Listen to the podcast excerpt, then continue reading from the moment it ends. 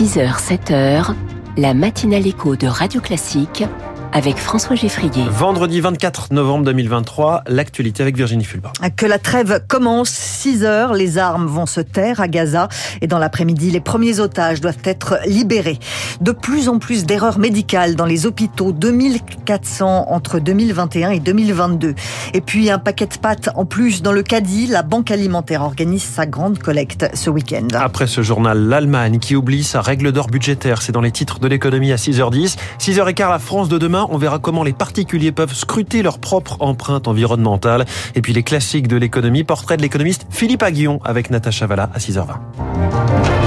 Il est donc 6 heures et c'est le début de la trêve au Proche-Orient. 49 jours de guerre et de fureur et enfin un répit. Des armes qui se taisent à Gaza et début d'un espoir qui revient. L'accord entre Israël et le Hamas prévoit un arrêt complet des activités militaires pendant 4 jours à partir de maintenant. Une trêve qui doit permettre l'entrée de 200 camions d'aide humanitaire par jour dans la bande de Gaza, plus 4 camions de carburant et de gaz. Louise Bichet, la responsable Proche-Orient, un médecin du monde. Les 6 tonnes d'aide de l'ONG sont prêtes à être acheminées. On a du matériel, nous, prépositionné à Rafah qui attend de rentrer. Après, ce qui est très clair, c'est que quatre jours de trêve pour la population civile, c'est important. Concernant euh, l'aide humanitaire, ce sera vraiment une goutte d'eau dans l'océan. La population euh, civile a besoin de tout. Le système de santé, il est exsangue. Pour information, hein, dans notre stock, les kits chirurgicaux ne peuvent pas rentrer. Restriction par le gouvernement israélien. Vu, encore une fois, hein, le nombre de blessés, quatre jours, c'est tellement insuffisant pour pouvoir répondre euh, correctement. Il faut retrouver de l'approvisionnement en termes de fuel, en termes de nourriture, de l'eau potable. Tout ça ne se fait absolument pas en quatre jours. Alors cette trêve est susceptible de se prolonger pour obtenir la libération des 240 otages aux mains du Hamas. Aujourd'hui, ce sont 13 otages qui doivent être libérés. Ce sera cet après-midi. L'accord prévoit sur ces quatre jours la libération de 50 otages, 30 enfants et 20 femmes, en échange de 150 prisonniers palestiniens. Ziad Majed est professeur à l'Université américaine de Paris. Il est estime que ce ratio de 1 pour 3 peut évoluer quand viendra le moment de libérer les policiers et soldats israéliens détenus par le Hamas ils sont pas inclus dans l'échange euh, négocié. Peut-être qu'ils vont plus tard négocier à partir des soldats et des policiers d'autres conditions. Donc euh, un pour trois est la condition actuelle qui peut évoluer avec le temps et selon la nature entre guillemets de l'échange et des profils euh, des personnes en question. À partir de là, il faut s'attendre peut-être à un millier de, de détenus et de prisonniers palestiniens libérés au bout de tous les échanges possibles. Et du côté du Hamas, la libération des 250 otages. Ziad Majed avec Baptiste Coulon. Des émeutes à Dublin après une attaque au couteau. Un homme a blessé cinq personnes, dont trois enfants, près d'une école de la capitale irlandaise hier après-midi. Un acte que la police n'assimile pas à du terrorisme. Et pourtant, des centaines de personnes se sont retrouvées dans le centre-ville pour semer le chaos hier soir à l'appel de groupes d'extrême droite avec des voitures incendiées et des scènes de pillage. L'affaire du voyage à Tahiti d'Anne Hidalgo prend un tournant judiciaire. La carte postale s'écorne et jaunie. La maire de Paris est pointée du doigt pour s'être rendue à Tahiti et en Nouvelle-Calédonie de mi-octobre à début novembre. Un déplacement officiel suivi de deux semaines de voyage privé. Au Conseil de Paris, l'opposition boit du petit lait. Ça, Anne Hidalgo y est habituée. Mais maintenant, l'affaire oscille entre politique et justice, Lauriane Tout-le-Monde. Oui, le parquet national financier a été saisi pour détournement de fonds publics par une association anticorruption. Le chef des députés Renaissance à l'Assemblée, Sylvain Maillard, a même fait un signalement au procureur de la République. Il l'a fait à titre personnel, rappelle une députée de la majorité, aussi élue à Paris. Le geste n'est pas anodin. Sylvain Maillard veut se mettre en avant avec quelques arrière-pensées pour la prochaine élection municipale à Paris, remarque un conseiller LR de la capitale.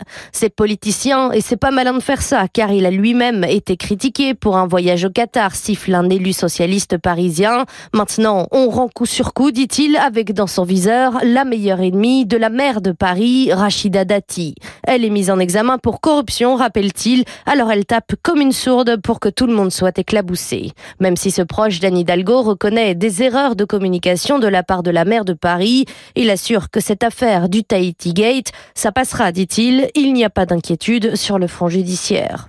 La promesse d'Elisabeth Borne au maire de France. La première ministre annonce une rallonge de 100 millions d'euros pour les communes. Le gouvernement avait déjà débloqué 220 millions d'euros en septembre pour les collectivités locales.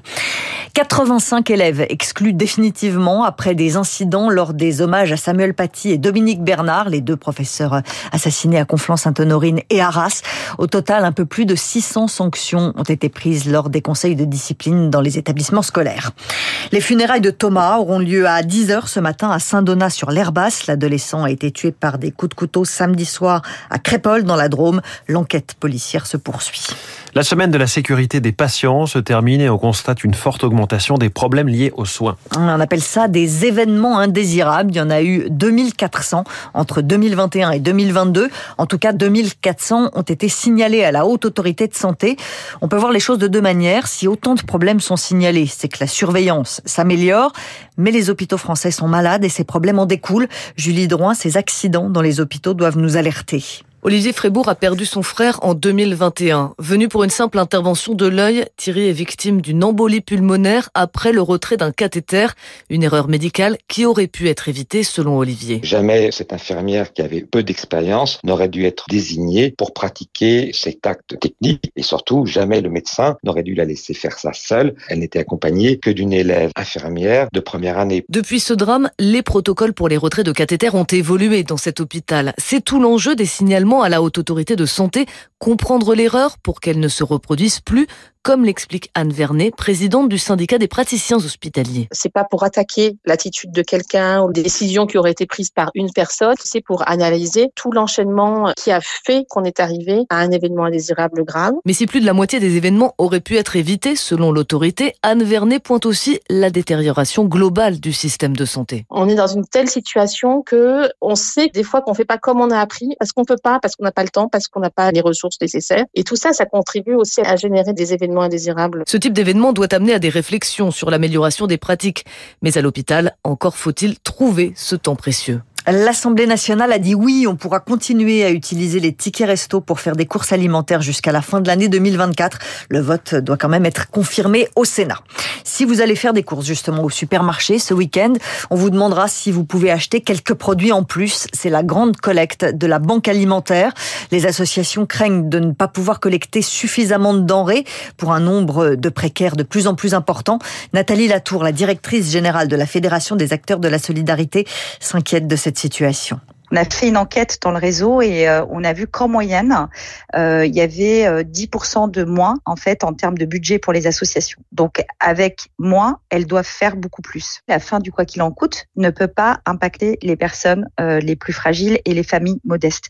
Donc il faut qu'il y ait des mesures en direction de ces personnes et il faut qu'il y ait des mesures en direction des associations euh, qui, qui, qui les aident. Vous voyez sur l'hébergement aujourd'hui, on sait qu'il reste encore beaucoup d'enfants à la rue et il n'y a pas de moyens supplémentaires qui sont mis pour accueillir les enfants euh, et les sortir de la rue. Nathalie Latour avec Nina Droff.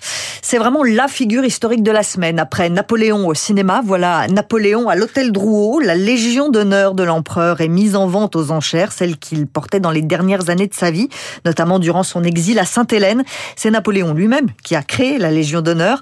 Maxime Charon est le commissaire priseur de la vente. Il nous explique quel usage Napoléon avait de la Légion. Napoléon en reçoit une dizaine par an. Il en a besoin pour ses cadeaux. Il en offre beaucoup, parfois à ses plus proches et parfois à des étrangers. Il y avait toujours une dimension politique et de propagande puisque c'est lui qui a créé cet ordre. Il en porte beaucoup avec ses différents uniformes. Quand il part en campagne, il en prend toujours deux, trois de chaque modèle, donc les petites, les grandes. Et celle-ci, c'est vraiment la dernière qu'il reçoit et c'est la dernière qui le suit jusqu'au bout. Et en plus, ce qu'on peut dire, c'est qu'elle est en mauvais état de conservation entre guillemets parce qu'il y a des manques d'émail. Donc elle a probablement vécu peut-être une bataille. Elle est partie à Sainte-Hélène en exil, elle est revenue. Elle a vraiment une histoire très riche et symbolique. Alors si vous êtes euh, à Paris et que ça vous intéresse, rendez-vous à 11h à l'hôtel Drouot. La pièce est estimée entre 80 000 et 100 000 euros quand même. On sera hein. peut-être plus spectateur qu'acheteur du coup, mmh. effectivement. Merci Virginie Fulpar, c'était votre journal de 6 heures. L'Allemagne n'est plus si vertueuse que cela au plan budgétaire. On va le voir dans les titres de l'économie dans un instant. Puis Julien Morganti, cofondateur de Willow, premier invité de cette matinale éco. Chaque Français peut désormais passer au crible sa propre empreinte environnementale. Radio Classique, 6h09.